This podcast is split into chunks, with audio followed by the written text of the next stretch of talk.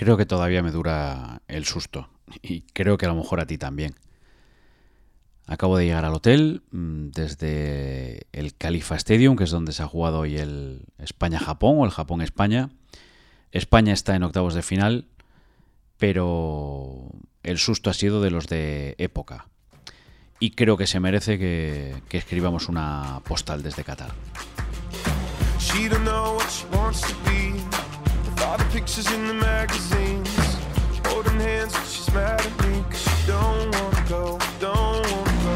Querido tío Gaspi, la verdad es que el partido de hoy es para que no se olvide en la vida.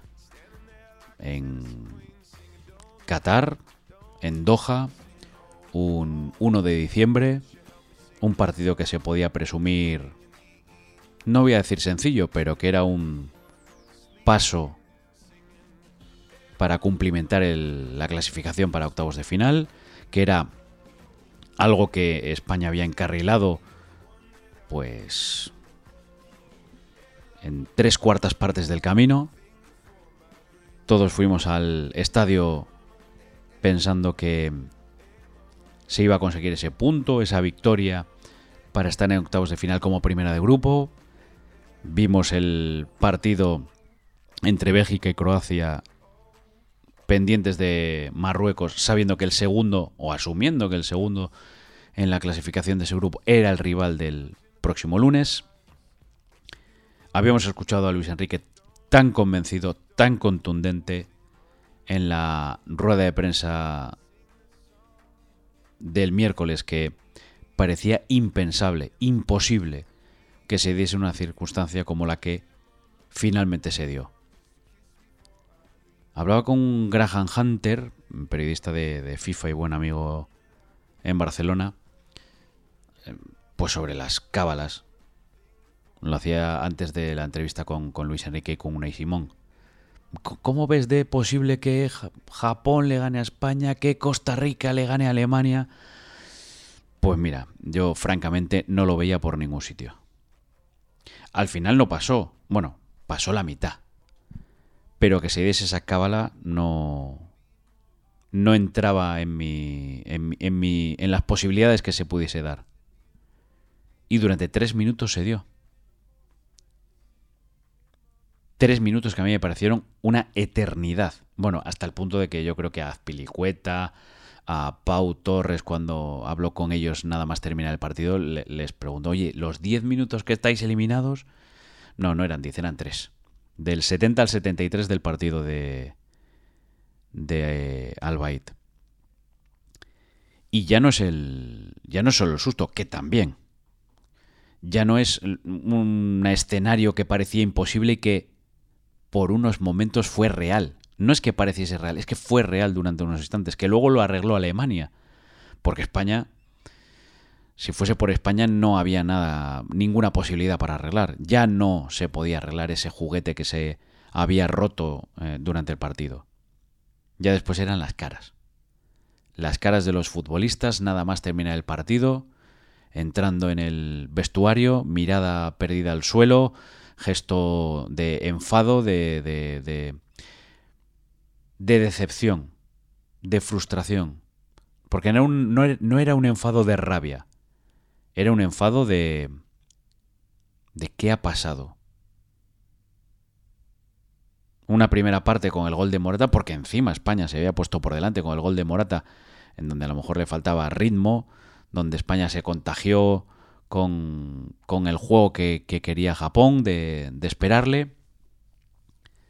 Decía que Cubo por ahí en las bambalinas de, de las entrevistas que, que la idea era aguantar la primera parte e ir a por España en el segundo tiempo cuando podía bajar físicamente, pero es que fue en el primer minuto del, segundo tiempo. Luis Enrique confiesa y recalca que en el vestuario había dicho en el descanso, oye, que estos ya no tienen nada que perder, 45 minutos no va a ser la, la segunda parte como la primera. Y aquí es donde llega el problema, porque España no estaba haciendo una buena primera parte en el campo, al descanso, lo comentaba con, compañeros, estábamos viendo la peor versión de España del Mundial. No sé si de los últimos meses, del Mundial. de la España que se planta aquí en Qatar, los peores minutos estaban siendo los 45 primeros ante, ante Japón.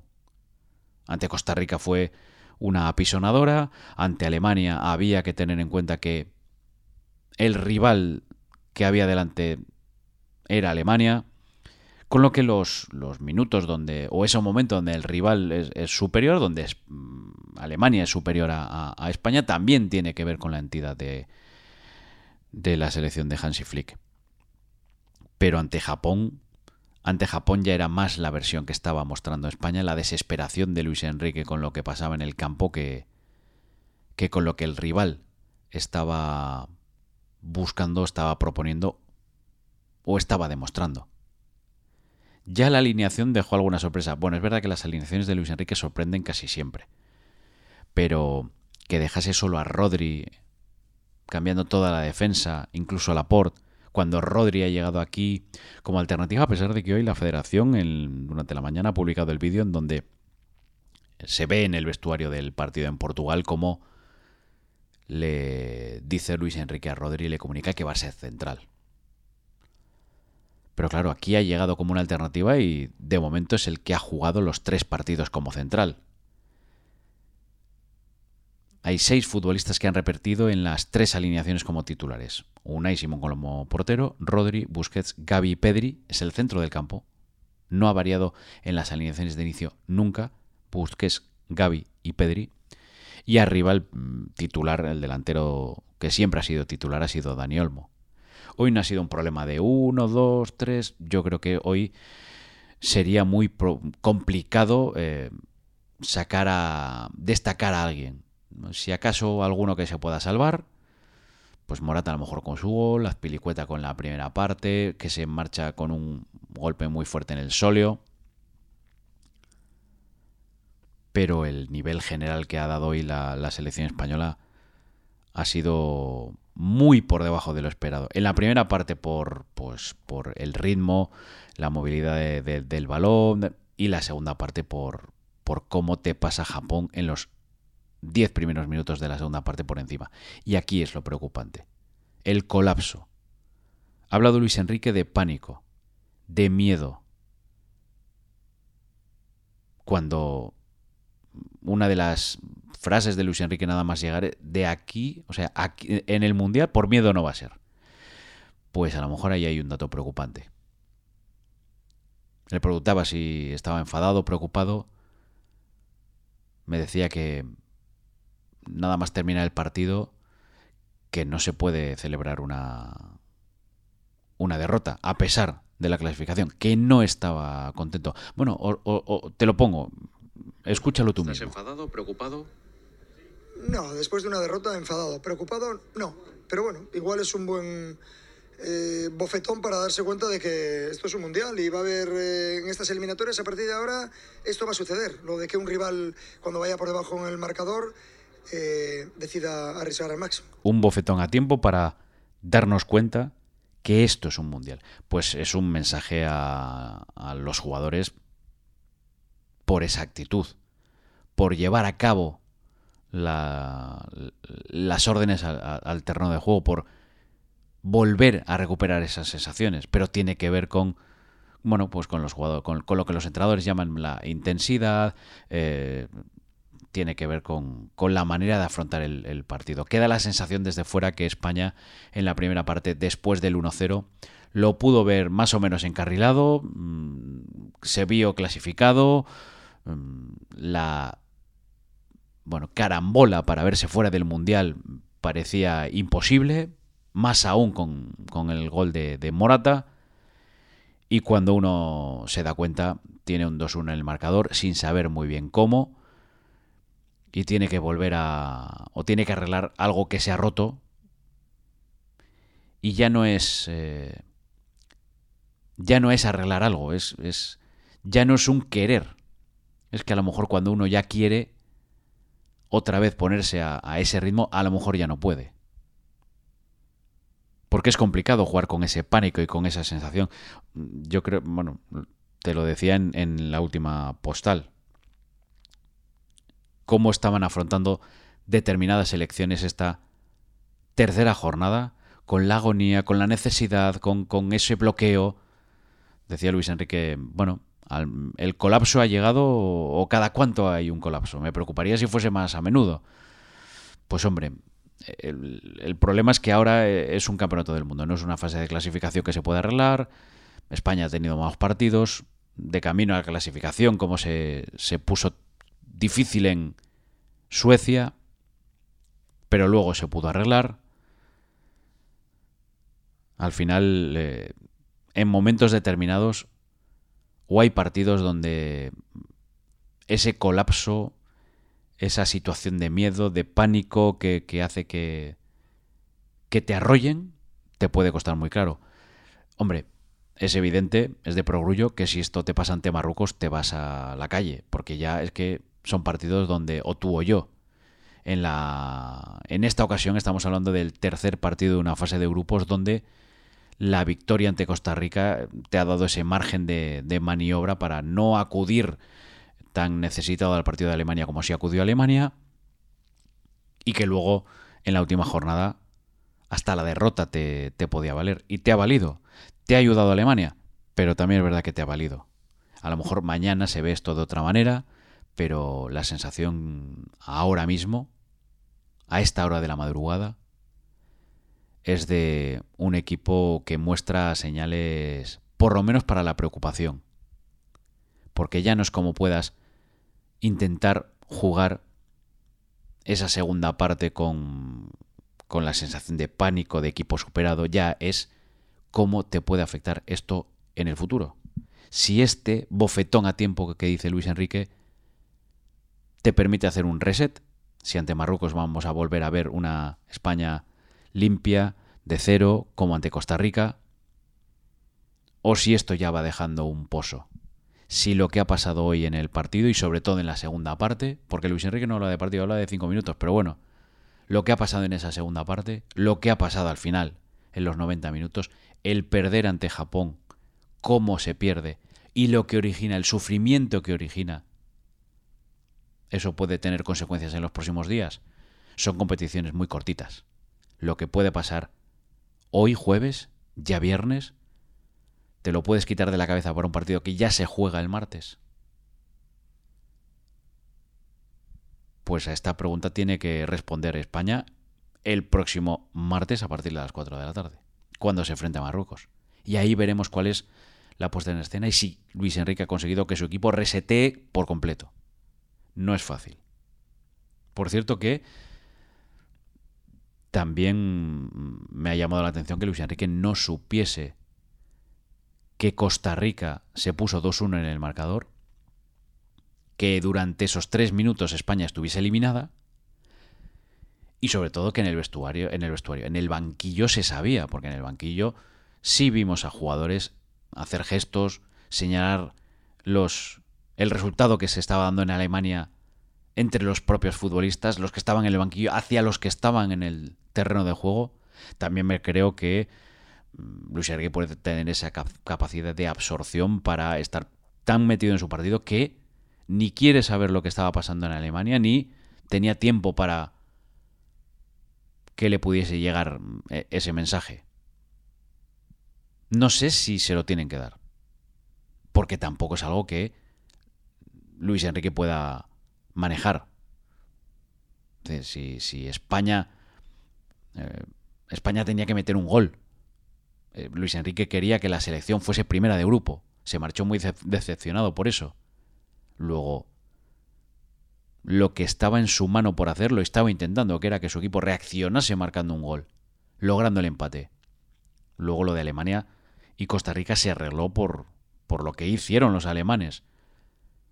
No sé, no, no, no tengo claro que Luis Enrique tuviese que saber, tuviese que conocerlo, o que eso fuese tan importante como para que él tomase alguna decisión, porque, insisto,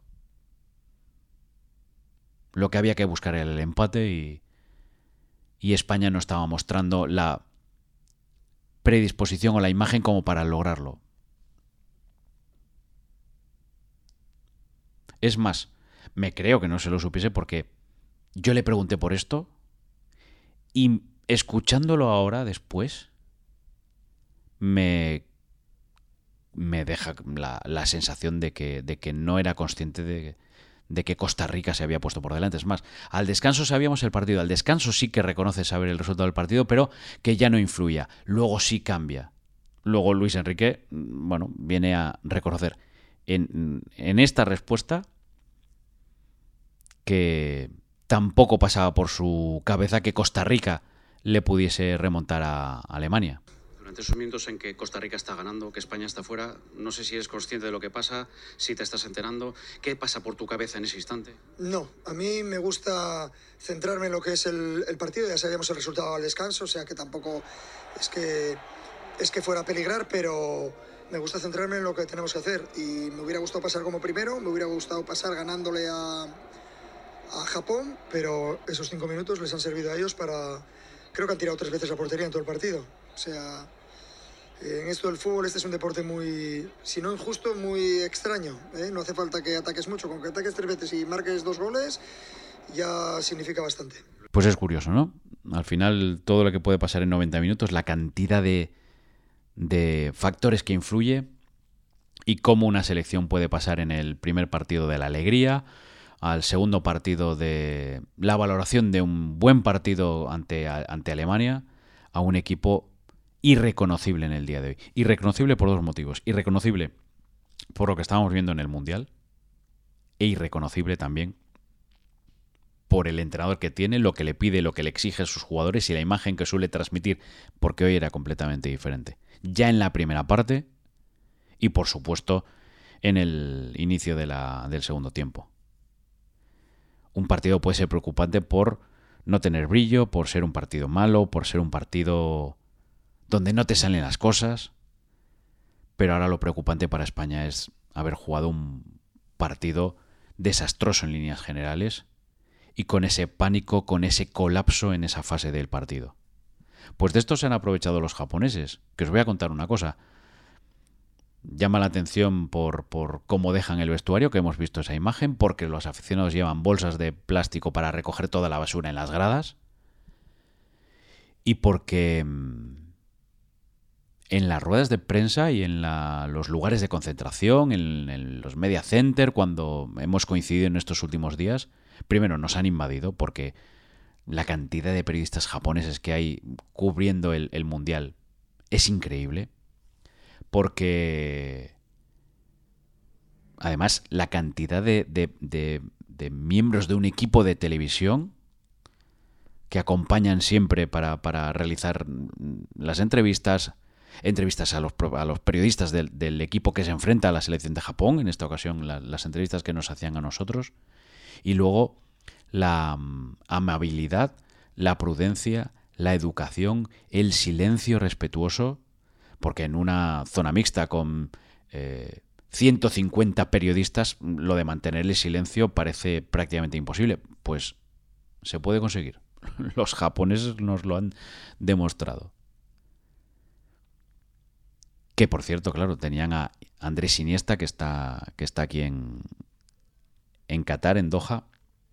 Eh, ha sido uno de los reclamos en estos últimos días a la hora de, pedirle una opinión sobre este Japón-España. Por cierto, un Andrés Iniesta que se maneja perfectamente en japonés porque así es como ha respondido a, eh, alguna de las entrevistas que le hemos visto hacer. Pues ahora queda saber qué selección española nos vamos a encontrar. Por cierto, una cosa que me ha llamado la atención, que la tengo por aquí apuntada y que no quiero terminar esta postal sin, comentártelo. Me ha llamado la atención eh, durante el partido de hoy la información que se ofrece en los videomarcadores. Cuando no, no se colocaba o no, no se informaba de los tantos de Alemania o de Costa Rica y el marcador de ese momento del partido. Pero cada vez que había un gol y que eso sobre todo influía en la clasificación, ponían en el marcador cómo estaba la clasificación. A mí me parece un dato imprescindible para los aficionados que han pagado una entrada, que están en el eh, estadio y que esa información les ayuda a entender lo que puede pasar en el partido. No he entendido que en las últimas jornadas de la liga, eh, los partidos simultáneos, no se informe de los goles. sigo sin entender que nos informe de los minutos de tiempo añadido y cuánto queda. No, no, no entiendo por qué el aficionado que está en la butaca en un estadio tiene menos información que el aficionado que está viéndolo a través de la televisión o escuchándolo a través de la radio. Luego podría ir un poco más allá, pero yo creo que esto es tema de otra postal. ¿Por qué? El árbitro no explica a todo el mundo la decisión que acaba de tomar. Pero como información, no como explicación, como información. Pero bueno, esto, esto es otra reflexión. Así que después de un partido extraño, eh, para nada típico, impensable, una experiencia que parecía imposible, pues aquí le pongo la rúbrica La Postal, con el susto todavía en el cuerpo y que vamos a ver si se quita para el martes y cómo se resetea esta selección. Así que le pongo la firma y y tiempo ahora para más postales desde, desde Qatar con este mundial.